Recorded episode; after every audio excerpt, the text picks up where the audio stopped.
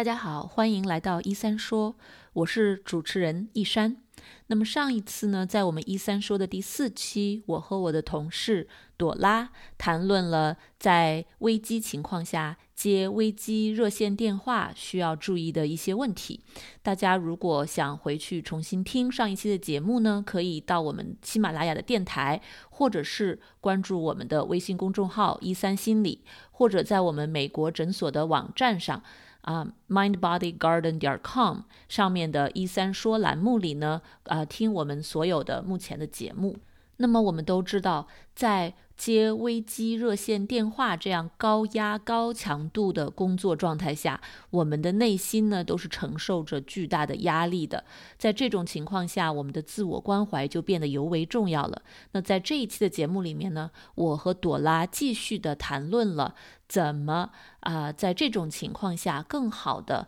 能够照顾我们自己的心情？对于接热线的工作人员们，怎么能够随时的更好的调整自己的心理状态，寻求支持，这样照顾好自己，才能更好的照顾那些来寻求帮助的人。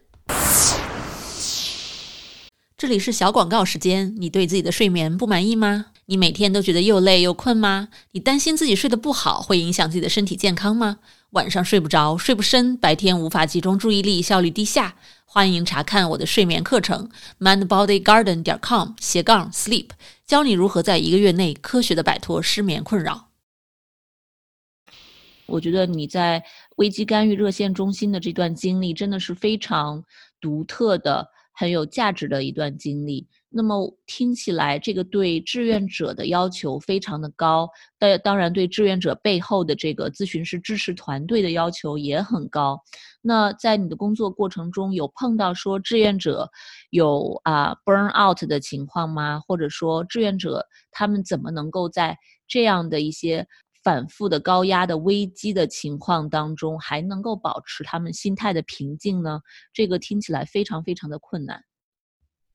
嗯，这是一个很好的问题。这其实也是我们在给志愿者一开始做培训的时候就非常强调的一点，就是 self care 自我关怀。这个实在是太重要了，因为你作为志愿者的话，你每天在这个热线上面，你接到的所有的都是别人可能生活里面最负能量的这一段时间。嗯，所以说自我关怀是可以说是 key 吧，在这个这个 work 当中。嗯，那在一开始的 training 当中，我们就会和志愿者说，就是要想想看自己平时的 self care skills 是什么，自我自我关怀的技能是什么啊，会帮助他们 identify 一些技能啊，可以比如说每一次接线完了之后回到家里可以去运用到这些技能的啊。其次呢，其实我们一直会有一个就是志愿者的一个。嗯，outings 就是一个聚会一样的，就是会因为每个志愿者的班次都不同嘛，所以他们有的时候也很少会见到彼此。但是我们会创造这样的一个机会，让他们可以聚在一起，然后相互聊一聊各自在各自的这个班次上面的一些经历、一些感受。嗯，同时呢，我们也会就是作为治疗师的，我们也会尽量的 make ourselves available to them，就是嗯。当志愿者要来找我们的时候，我们要确保他们可以找得到我们，啊，包括晚上，就是我们凌晨的话也是有治疗师在线上的，就是当他们如果有什么突发事件，都是可以打得通电话的，啊，所以就是这样子的话，就是给志愿者一个很强有力的一个信心吧，就是说你不是单独一个人在接听这个电话，你的背后其实是有一个很强大的团队的。嗯，这个非常的棒，就是志愿者不但是他们自己互相之间有一个支持系统，啊，在他们的背后整个的这个设置方面，他们也有一个非常坚实的后盾啊，知道可以向有执照的这些治疗师啊寻求帮助。没错，是的，嗯嗯。对，非常好啊，非常有意思。因为我个人没有在这个啊危机中心工作过，只是在平常在医院的门诊上会，我们会有这种啊紧急的 walk in 的 crisis，就是当大家在家里突然出现危机状况，啊自己处理不了，或者家人很担心，觉得他们不能保证安全的时候，会带他们紧急的来医院。啊来医院的门诊求助，啊也会有这样很多的这个危机的状况。那么我比较好奇，在你们处理这种危机干预热线的时候，如果碰到非常紧急的事关生命安全的这样的一些情况，有什么 protocol，有什么啊大概的处理方式吗？嗯。但是我们其实是用一个软件来接听电话，所以说如果我们当时觉得这个人他有，呃，立刻马上的危险，指的就是他可能他说我要自杀，他现在已经是站在比如说高楼的旁边了，或者是铁轨上面，因为 我们加州有很多那个 Caltrain 嘛，所以有可能他已经站在了 那个铁轨上面。嗯，如果我们判断是这样的情况的话，我们可以一键报警，在那个软件上面。对，然后那个如果就算他们打电话过来是匿名的，也可以锁定他的大概的位置，那警察就会就是，当然我们也会跟警察说一下这个是怎么样一个情况，然后警察会到那边去找他们。嗯，呃，然后就是我在的这个郡就是 San Mateo County，它非常的好，就是它警。警员内部就有一个 crisis intervention 的小组，但是一个 social worker 配两个，好像是已经经过 mental health first aid 的训练的警察，哦，所以他们也是，对他们也是有这个心理干预的基础的，所以他们一起去出动去找那那个人。嗯，对，说起 mental health first aid，这是一个非常好的资源，尤其是在美国这边啊，普通的大众。非心理学专业的人和心理学专业的人都可以去上这个课，而且很多时候它是免费提供给大众去学这个信息的。你能稍微讲一下这个叫做心理健康急救？嗯，对对对，这个课程呃，我也去了解了一下，嗯，还蛮不错。那你能不能给大家聊一下，大概的讲一下这个心理急救包括哪些，大概是怎样的一个情况？其实这个课程我自己并没有去上过，因为这个是它主要是针对于非心理专业的人提供的一个课程。它其实它是一个非常，我觉得非常好的一个入门课程。嗯，就是它会介绍一下一些普遍的心理疾病，比如说 depression 抑郁症、anxiety，还有 panic attack 就是惊恐发作。啊，因为这些是其实美国非常常见的，可能会。造成一些危机的一些呃精神呃心理疾病啊，所以首先他会告诉你一下这些心理疾病都是什么样的，然后他发病的时候他的可能是一些症状是什么样的，然后其次他会给你一些非常实用的一些呃工具，比如说你怎么样和处在惊恐发作当中的人讲话，有哪一些话术你可以去用到它啊。然后他也会讲到很多怎么样在帮助到别人的同时来帮助你自己的这样的一个非常，我觉得是一个非常入门级别的一个一个知识。那这个就有点像美国，就是人人都会去上 CPR 的课程嘛，就是嗯，心脏身体对。对身体急救的这些课程，那这个就是心心理急救，就是身体急救的一个心理版。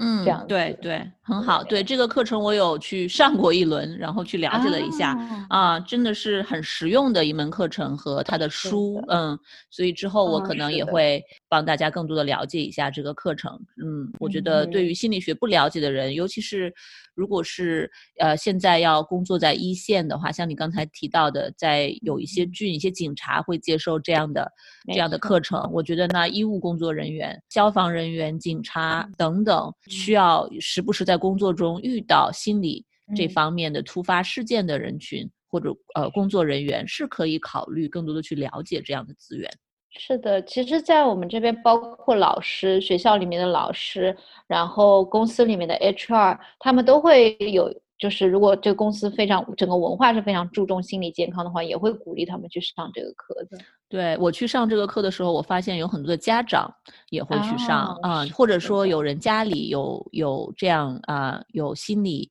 呃，困扰的人士，那么家人为了能够更好的理解他们，能够知道怎么去支持他们，他们有些人也会去选择上这门课程。嗯，是的，是的，对，它是非常非常实用的一门课。嗯，特别好的资源。那么，呃，朵拉对于这些危机干预方面呢，还有什么资源？你想在最后告诉大家呢？我觉得首先就是当这个危机发生的时候，就是有很多人就非常的热心，说我想要帮助。我觉得这个是很好的一种，嗯，感觉，就是很好的一个热情，大家都有这样的热情，要帮助别人，要照顾别人，这非常的好，啊。但是就像我经常会和我的来访者说的一样，就是当比如说发生空难的时候，在飞机上面，空姐都会跟。乘客说：“你要先把自己的氧气面罩、紧急氧气面罩戴好，再帮你身边的人戴好他的紧急氧气面罩。”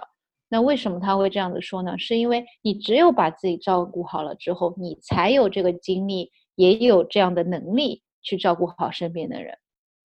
所以说，我觉得最终最重要的东西，在这个危机干预里面，就是怎么样照顾好你自己。先把你自己照顾好。当你自己有一个很平和、很平静、很清晰的这样的一个心态的时候，当别人来向你求助的时候，你自然而然就知道应该怎么做了。这是我们人类的本性。我觉得帮助别人，呃，给别人爱和关心，这是我们人类的本性。嗯，对，我觉得说的特别好。嗯，我们我们都对别人有有很多的关心和爱，但是大家一定要分一部分的注意力给自己，尤其在这样危机的情况下啊，有很多周围的人、家人你要去关心照顾的时候，自己不能倒下，一定要先把自己的身心照顾好，才能够更持久的去输出这种爱和关心。没错，是的。那如果就是大家想要更多了解关于 crisis intervention 还有心理急救的话，其实我觉得也可以在我们的这个播客下面的 note 里面写一些链接给大家，可以去网上看一看。嗯，好，没有问题。对我们啊，一三心理的公众号里面也发过之前的一些一些资源啊。我之后如果你的公众号里有一些资源的话，我也都会放在这个我们啊播客的。每次都会有一个笔记，里面都在网上，大家可以看到。嗯嗯，好棒。嗯嗯，好，谢谢朵拉为我们分享了这么多精彩的内容。我特别喜欢你在这个处理危机干预的时候的这些理念。希望啊，今天的这些内容呢，对听众们也会有所启发。嗯，好，谢谢你，一山，谢谢你邀请我。嗯，好，再见。再见。那么非常高兴这次能请到朵拉来和我们一起分享她在危机干预热线中心的这些经历和啊非常好的要点的分析。那希望也对听众们有所启发。如果您想更多的了解朵拉的工作，可以来我们的播客网站上参照我们的笔记。我们的网站链接是 www 点 mindbodygarden 点 com 斜杠。一三说斜杠零零四，朵拉的网站是 c o c 点 care，在那里呢，您也可以找到更多的关于朵拉的信息。如果您和家人在美国啊需要心理援助的话，欢迎联系我们诊所。您可以在我们的诊所网站上找到相关的信息。和预约我们的咨询师，我们的网站是 mindbodygarden 点 com，有中文版也有英文版。那如果您在美国不同的州想要找当地的中文的心理资源，我们网站做了一个公益的心理资源黄页，您可以按州搜索自己本州的心理咨询师和心理医生的资源。那网址是 mindbodygarden 点 com 斜杠 find a therapist，您也可以在在我们的诊所网站的右上方找到这个链接，点进去点击进去就可以搜寻您当地的心理资源了。我们一三说这个栏目呢，和往常一样，